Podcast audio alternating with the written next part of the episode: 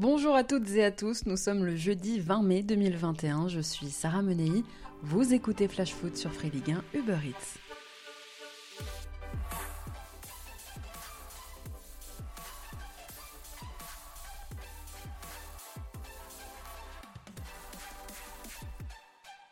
Paris peut dire merci Bappé. Grand artisan du 14e succès du Paris Saint-Germain en Coupe de France, c'est encore lui, hier soir au Stade de France, qui a débloqué la situation face à Monaco.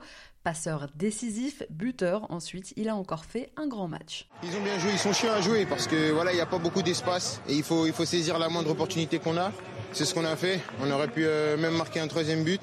Mais voilà, on a réussi à, rester solide. C'était peut-être pas le, le plus beau match de l'année, mais on repart avec un titre et ça restera dans l'histoire. Bappé, grand homme de cette finale morose dans l'ensemble et qui évite à son équipe une saison blanche. Buteur en huitième de finale, double buteur en demi face à Montpellier. Il avait permis au PSG d'accrocher la prolongation la semaine dernière et hier soir, il a donc terminé sa campagne en coupe en offrant ce trophée à ses coéquipiers.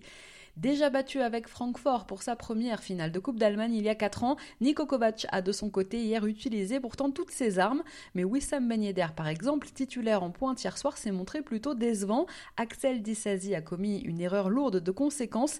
Crépin Diata, Stevan Jovetic, Gelson Martinez et Cesque Fabregas, tous entrés en jeu en seconde période, n'ont pas pu renverser la situation et Monaco, à l'arrivée, n'a cadré qu'un seul de ses 12 tirs face à Paris.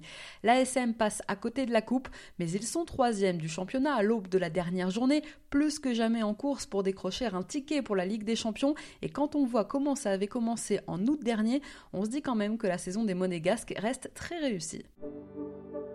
Allez, c'est parti pour notre tour des clubs.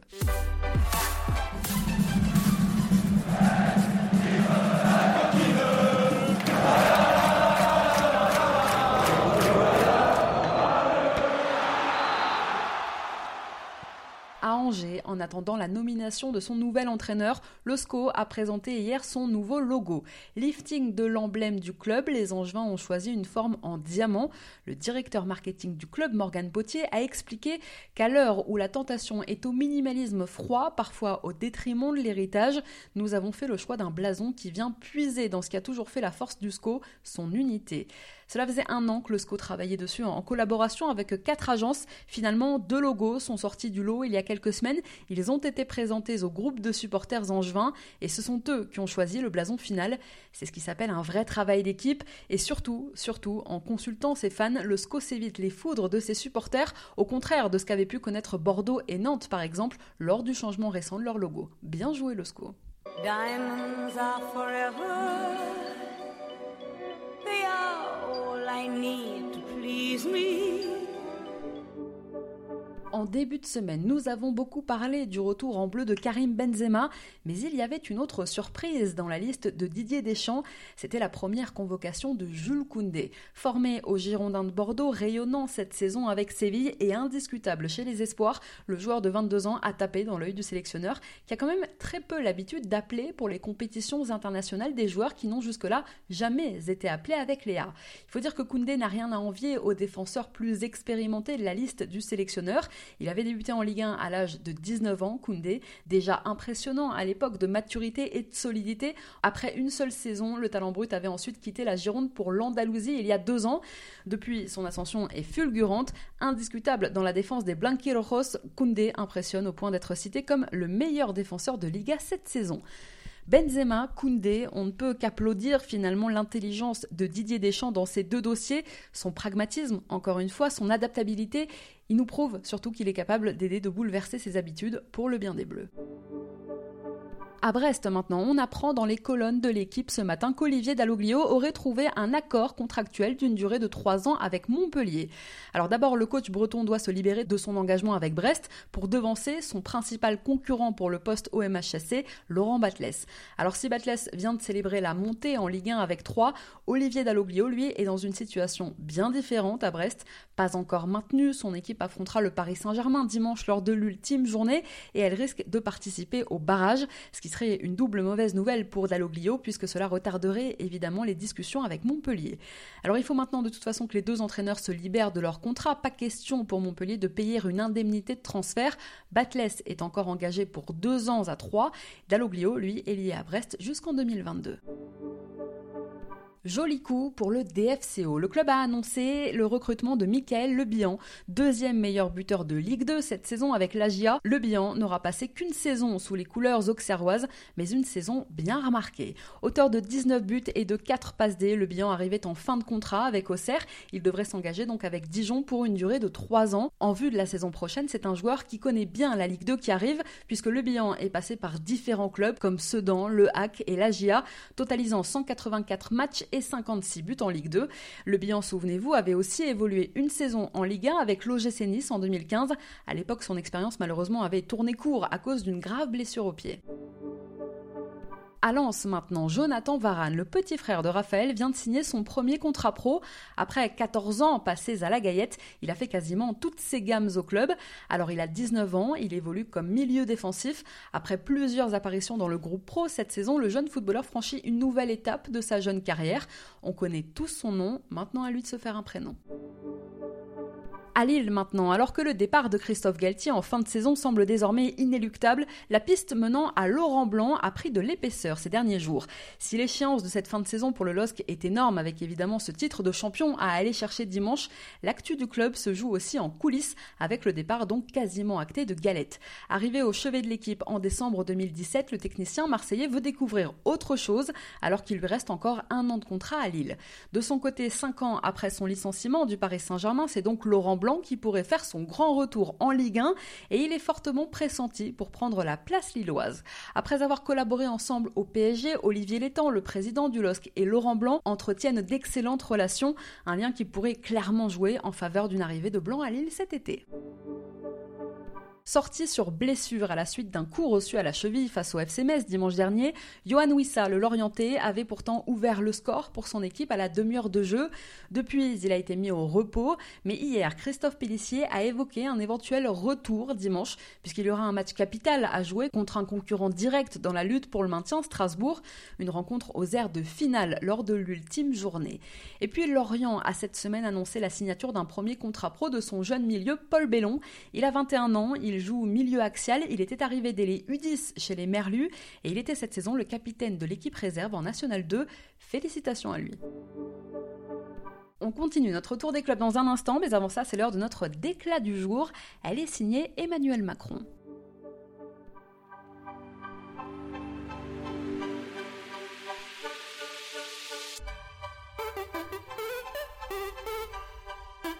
C'est mon cœur qui parle. Et vous avez un chef d'espoir qui est une retenue.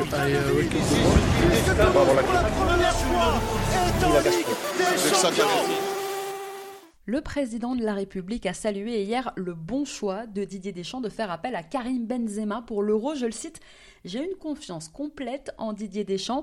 D'abord, il a montré qu'il savait choisir un collectif, qu'il savait ensuite l'animer avec des résultats à la clé. Je pense qu'il a fait les bons choix. Je pense qu'il nous a mis sur le papier la meilleure équipe possible et qu'il faut maintenant que l'alchimie se noue entre eux pour que surtout il la gagne parce que c'est ça l'objectif. Voilà ce qu'a souligné le chef de l'État lors d'un déplacement dans l'Aube. Concernant plus précisément l'attaquant du Real Madrid, M. Macron a loué sa qualité de joueur, la maturité qu'il a prise et sa capacité à s'insérer dans un collectif. Karim Benzema, auteur d'une très belle saison avec le Real Madrid, a donc été rappelé mardi après 5 ans et demi d'absence et selon Emmanuel Macron, il y a deux fonctions terribles en France, je le cite, celle de président de la République et celle de sélectionneur de l'équipe de France parce qu'il y a 68 millions de personnes qui sont convaincues qu'elles avaient de meilleures idées ou une meilleure sélection en tête. Je fais d'ailleurs partie de ces 68 millions de sélectionneurs qui chaque matin se disent j'aurais fait ceci ou j'aurais fait cela si j'étais Didier Deschamps. Voilà donc comment a plaisanté le président, grand fan, on le sait, de foot et notamment de l'Olympique de Marseille. Ça a dû piquer un peu hier soir de remettre la Coupe de France au capitaine du PSG. Allez, on reprend notre tour des clubs, direction Lyon. Prêté à Fulham cette saison, Joachim Andersen, le défenseur central des Lyonnais, devrait continuer son aventure au Royaume-Uni. Très bon depuis son arrivée en Première Ligue, le Danois a très vite gagné une place de titulaire au sein de l'effectif londonien. Hormis les deux premières journées du début de saison, Andersen a pris part à tous les matchs de Fulham en championnat. N'entrant pas dans les plans de Rudy Garcia, à l'OL, Andersen avait choisi en octobre dernier de rejoindre l'Angleterre en quête de temps de jeu. Mais voilà, Fulham sera relégué en Championship, en deuxième division, à l'issue de la saison, et les Cottagers ont abandonné l'idée de recruter définitivement le joueur de 24 ans. D'ailleurs, ça concerne aussi Alphonse Areola, prêté cette saison à Fulham par le Paris Saint-Germain. Il va rentrer au camp des loges.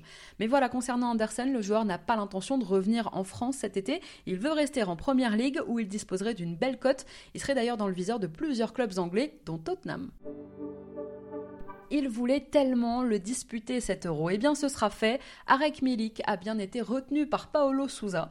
Privé de l'attaquant Christophe Piatek, blessé, l'ancien entraîneur des Girondins, aujourd'hui sélectionneur de la Pologne, pourra compter sur Robert Lewandowski et sur Arek Milik. Quatrième gardien, le monégasque Radoslaw Majeki fait partie des cinq réservistes, en compagnie de l'ancien rennais aussi Camille Grosicki. Et puis, autre info concernant l'OM, en manque de temps de jeu depuis l'arrivée justement de Milik, Dario Benedetto se cherche une porte de sortie. En difficulté cette saison, l'Argentin pourrait rebondir dans un club de Liga. Un accord de principe est évoqué aujourd'hui entre l'attaquant et Elche, à condition que le club castillan évidemment se maintienne en Liga, ce qui est loin d'être fait, puisqu'Elche est aujourd'hui 17e au classement. Pour assurer son maintien, le club espagnol doit gagner son dernier match samedi contre l'Athletic Bilbao et espérer que Valladolid perde contre l'Atlético de Madrid qui joue le titre. Dario Benedetto est en tout cas pour l'instant lié à Marseille jusqu'en juin 2023. Je vous en parlais en début de semaine, et eh bien c'est désormais officiel pour Amine Bassi à Metz. Et oui, Metz tient sa première recrue estivale. Les Grenats ont recruté pour 4 ans le milieu offensif qui évoluait jusqu'ici à Nancy en Ligue 2 où il arrivait en fin de contrat. À 23 ans, après avoir effectué sa seule apparition en Ligue 1 à 19 ans en mai 2017 avec Nancy contre Monaco, Bassi vient donc de passer les 4 dernières saisons en Ligue 2 où il a totalisé 24 buts et 16 passes D en 105 matchs, dont 7 buts et 3 offrandes en 19 rencontres cette saison. Grosse consolation quand même pour Kevin Volland. Si l'Allemand n'a hier soir pas remporté la Coupe de France avec Monaco, il a en revanche été appelé par Joachim Lowe pour disputer l'Euro cet été. Le sélectionneur allemand a assuré avoir été impressionné par la saison de Volland avec Monaco et espère que l'attaquant de l'ASM va apporter un vrai plus à la Mannschaft cet été. Je le cite, nous avons décidé de reprendre Volland avec nous. Cela faisait un moment qu'il n'avait pas joué en équipe nationale, mais c'était le cas par le passé et nous avons vu la saison qu'il a faite en France. A marqué 16 buts à Monaco il semble très bien physiquement. Ce sera un atout d'ailleurs avec son physique, sa persévérance et son sens du but. À 28 ans, Kevin Volland n'avait plus été appelé avec la Mannschaft depuis 5 ans et un match amical contre l'Italie. Il fait donc son grand retour avec la Mannschaft cet été et peut-être que Niko Kovac a un peu joué dans l'opération à Nantes maintenant. Eli Yuan, attaquant de 22 ans, formé au club et qui était prêté cette saison au club suisse du FC Saint-Gall, va définitivement quitter les Canaries cet été. Auteur d'une très belle saison en Super League suisse, Saint-Gall a décidé de lever son option d'achat. Arrivé à Nantes à l'âge de 6 ans, Yuan tourne donc une page importante de sa carrière et de sa vie. Il devait être l'une des têtes d'affiche du projet Ineos. Recruté il y a deux ans pour 20 millions et demi d'euros, un record à l'époque pour le club niçois, Casper Dolberg devrait quitter Nice cet été. Ses agents auraient entamé des démarches pour le faire partir et du côté des Aiglons, personne ne semble vraiment s'opposer à ce départ. Il faut dire qu'il ne s'est jamais imposé, Dolberg, sur la côte d'Azur. Si sa saison avait bien commencé après un doublé face à Strasbourg en août, l'attaquant danois a ensuite connu plusieurs mésaventures, voitures volées, maisons cambriolées, Covid, blessures à la cheville, à la hanche, puis aux adducteurs. L'ancien joueur de l'Ajax a vécu une année très compliquée. Il aura manqué en tout 14 rencontres, toutes compétitions confondues avec Nice cette saison. Dolberg n'a inscrit que 5 buts et délivré 2 passes D, et la concurrence avec Amin Gouiri ne joue pas en sa faveur. À tout juste 23 ans, il garde quand même Dolberg une certaine cote en Angleterre et en Allemagne. L'OGC Nice va économiser en le vendant un salaire proche des 3 millions d'euros annuels. On reprend notre tour des clubs dans un instant, mais avant ça, on se cultive un petit peu. La Reco Culture Foot. La Reco Culture Foot. Culture Foot. Écris mon nom en bleu, écris mon nom en bleu. Note-le, écris mon nom en bleu, écris mon nom en bleu, écris mon nom en bleu. Note-le, écris mon nom en bleu. 1. Défendre les lignes et les frères d'armes. Et si ça peut le faire, ça peut faire date. Ça vient des campagnes et des quartiers, personne va s'écarter, le camp sera gardé. Chaque blase est lourd de sens. Ces jours de chance mélange meilleur d'un goût d'ailleurs et d'un goût de France. Ça y est, les Bleus connaissent leur hymne en vue de l'Euro. La chanson, qui s'appelle Écris mon nom en bleu, a été dévoilée hier après-midi sur les réseaux sociaux. Composée et interprétée par le rappeur Youssoufa, l'une des figures du rap français depuis 15 ans, le titre est accompagné d'un très joli clip annonçant la liste des 26 joueurs sélectionnés par Didier Deschamps, avec le portrait des joueurs représentés dans des lieux très symboliques pour eux. Bondy, évidemment, pour Kylian Mbappé, Louis II pour Thomas Lemar, le cœur de Paris pour Adrien Rabiot, par exemple. Alors avant Youssoufa, d'autres chanteurs ont bien sûr interprété des hymnes pour soutenir l'équipe de France. Vous vous rappelez forcément de... On est champions, on est tous ensemble, c'est le grand jeu, la France est debout, votre passion toujours nous rassemble, allez les bleus, on est tous avec.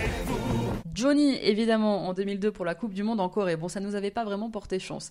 Et puis avant lui, en 1986, pour soutenir la bande de Michel Platini à la Coupe du Monde au Mexique, à l'époque, on avait eu droit à Herbert Léonard. Les gourmands, les amateurs de bons spectacles vont être servis. Ah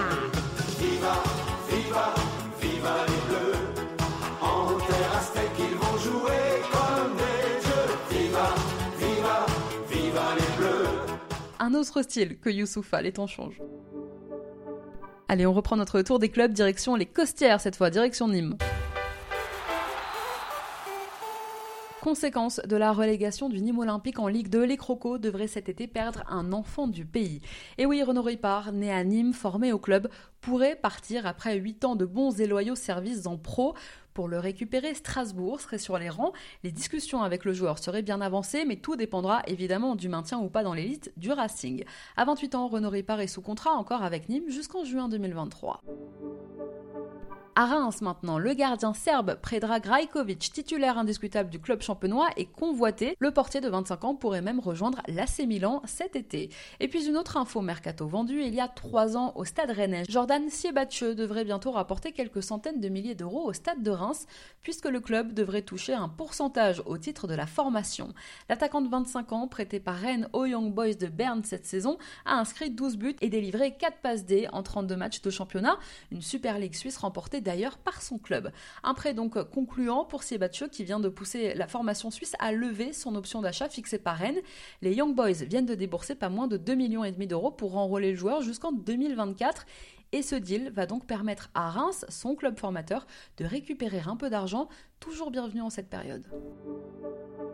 À Rennes, justement, James Lea Siliki, sélectionné pour la première fois par le Cameroun.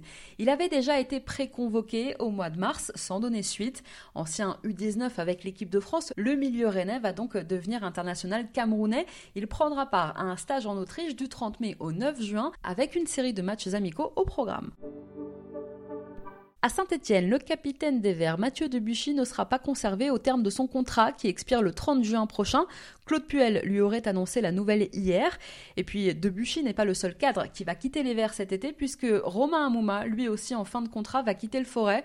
Meilleur buteur du club au XXIe siècle, l'ailier de 34 ans disposerait d'ailleurs de plusieurs touches en Ligue 1. Je vous avais déjà parlé de Lorient, mais visiblement l'OGC Nice aussi serait intéressé. À Strasbourg, altercation ce matin à l'entraînement. À quelques jours d'un match crucial pour le maintien, la pression est à son comble en Alsace. Et ce matin, à l'occasion d'une opposition organisée par le staff, Dimitri Liénard et Binguru Kamara auraient failli en venir aux mains avant d'être séparés par Thierry Loret et par leurs coéquipiers.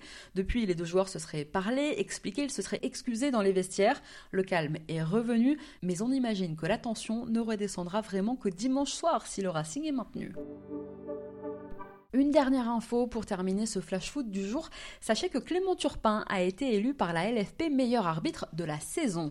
Son partenaire Cyril Gringor a lui été élu meilleur arbitre assistant. D'ailleurs, les deux hommes vont arbitrer en Pologne la semaine prochaine la finale de l'Europa League qui opposera Manchester United à Villarreal. Ce sera mercredi. Et puis avant de vous quitter, je suis quand même obligée de vous raconter cette histoire incroyable. En Argentine, cette nuit, décimé par le Covid et par les blessures, le club mythique de River Plate a réussi un miracle en battant Santa Fe 2 buts à 1 en phase de groupe de Copa Libertadores. Je dis miracle parce que le club argentin n'avait que 11 joueurs à disposition et a surtout dû évoluer avec un joueur de champ dans les cages. Ces quatre gardiens étant positifs au Covid, River avait demandé à la fédération sud-américaine la possibilité d'ajouter ses cinquième et sixième gardiens à la liste des joueurs pouvant prendre part à la compétition, mais leur demande a été rejetée par l'instance.